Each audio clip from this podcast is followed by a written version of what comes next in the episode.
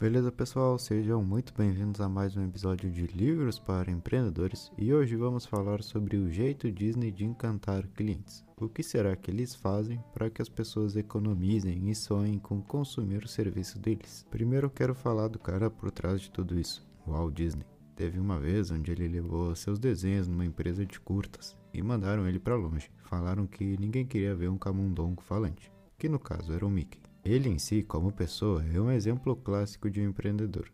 Anos sendo rejeitado por sua ideia, até que o esforço dele trouxe a chance que era necessária. Nunca se esqueça disso. Tu aí que tá me ouvindo. Sempre vão dizer algo ruim de ti ou da tua ideia, mas não dá bola. Walt Disney diz que sim, tudo que for sonhado pode ser feito, só precisa de uma única coisa: ser feito. Claro, não adianta só ficar sonhando. Então, beleza, vamos falar sobre encantar os clientes. Um ponto muito importante, primeiro de tudo, é que precisamos saber quais são as expectativas das pessoas. Assim, a gente pode trabalhar em tentar superar ela. Vamos supor que tu vai a um restaurante perto da tua casa. Se a realidade for abaixo das tuas expectativas, tu vai dizer, hum, bacana, ou simplesmente não volta mais. Se a realidade for exatamente como tu tinha imaginado, tu também vai pensar o mesmo. Ah, bacana, porque não é algo que te surpreende. Agora imagina que tu tem um negócio como a Disney, onde as pessoas têm expectativas super altas e o trabalho do pessoal é superar ainda mais essas expectativas.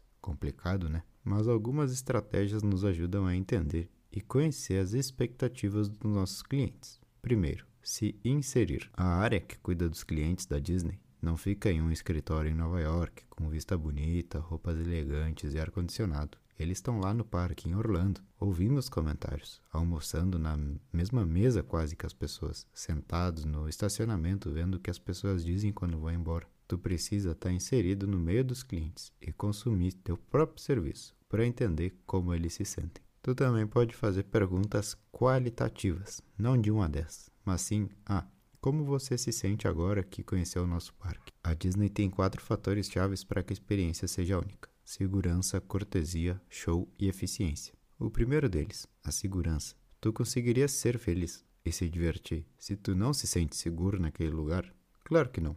A segurança é essencial e prioridade no teu negócio. Pensa aí, em que momento será que algum cliente pode se sentir inseguro no meu negócio? E resolve isso o mais rápido possível. Que experiência pode ser possível existir se o essencial, que é a sensação de segurança, não está sendo suprido? Então eu entrei no parque, vejo que tem bastante segurança, vejo que é tudo limpo, é um lugar onde eu me sinto bem. Aí sim, podemos passar para o próximo ponto. Cortesia. Isso engloba carisma, educação e solução de problemas. Faz parte da cultura deles, mas é o segundo ponto mais importante. Na verdade, os quatro são importantes, mas as decisões são tomadas sempre pensando nessa ordem. Esse jeito de tratar os clientes faz com que tu se sinta em casa, se sinta à vontade Pessoas carismáticas te trazem ainda mais segurança.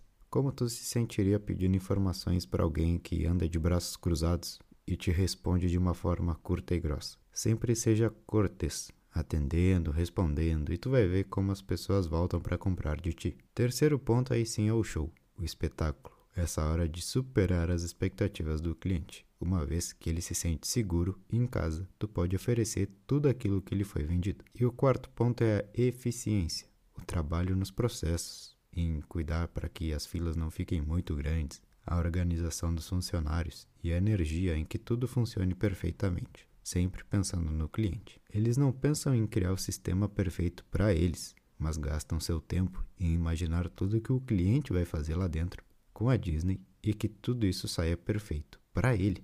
Agora que a gente viu os quatro padrões, vamos ver como eles entregam isso ao cliente em três partes: pessoas, cenários e processos. Pessoas são os funcionários. Isso já começa com as pessoas que contratam, que escolhem. Eles são os primeiros que devem saber o que a empresa precisa para oferecer um alto padrão aos clientes. Depois a gente tem os cenários. Tudo aquilo que tu olha, a limpeza, as cores das lojas, tudo isso tem que ser levado em consideração. E os processos, eles têm que ser bem definidos para que tudo funcione perfeitamente. Mais uma vez, como se faz isso? Pensando em todos os contatos que o visitante vai ter com o parque. Sempre que ele precisar de algo, isso vai ser resolvido. Para uma experiência única, também se leva em conta os cinco sentidos. O que, o cliente vai sentir, o que, que ele vai ver, o que, que ele vai ouvir, quais restaurantes estarão disponíveis.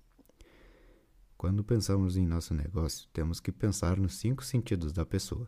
E se meu escritório tem um cheiro ruim? E se o café que eu ofereço é ruim? O ambiente está limpo? Isso é algo básico do ser humano, que independente do teu marketing, pode ser fatal se não for estudado milimetricamente. O último tópico é a integração. Quando otimizamos e juntamos isso, aconteceu imprevisto, qualquer decisão deve ser tomada pensando primeiro na segurança do cliente, depois na cortesia, no show e na eficiência.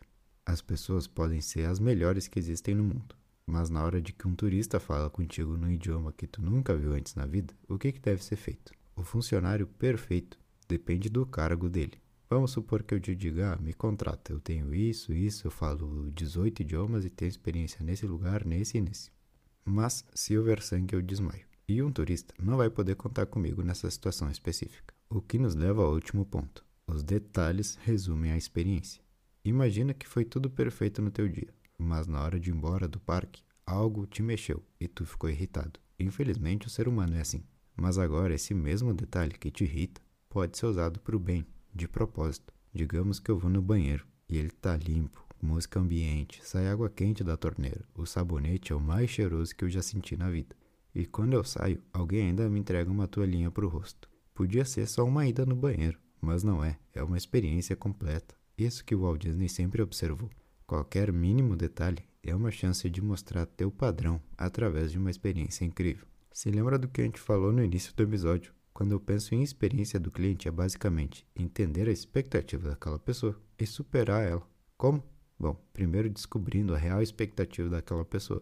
Isso ajuda até no teu posicionamento como marca. Quando e por que as pessoas me procuram. E depois disso, entregar mais do que ela espera.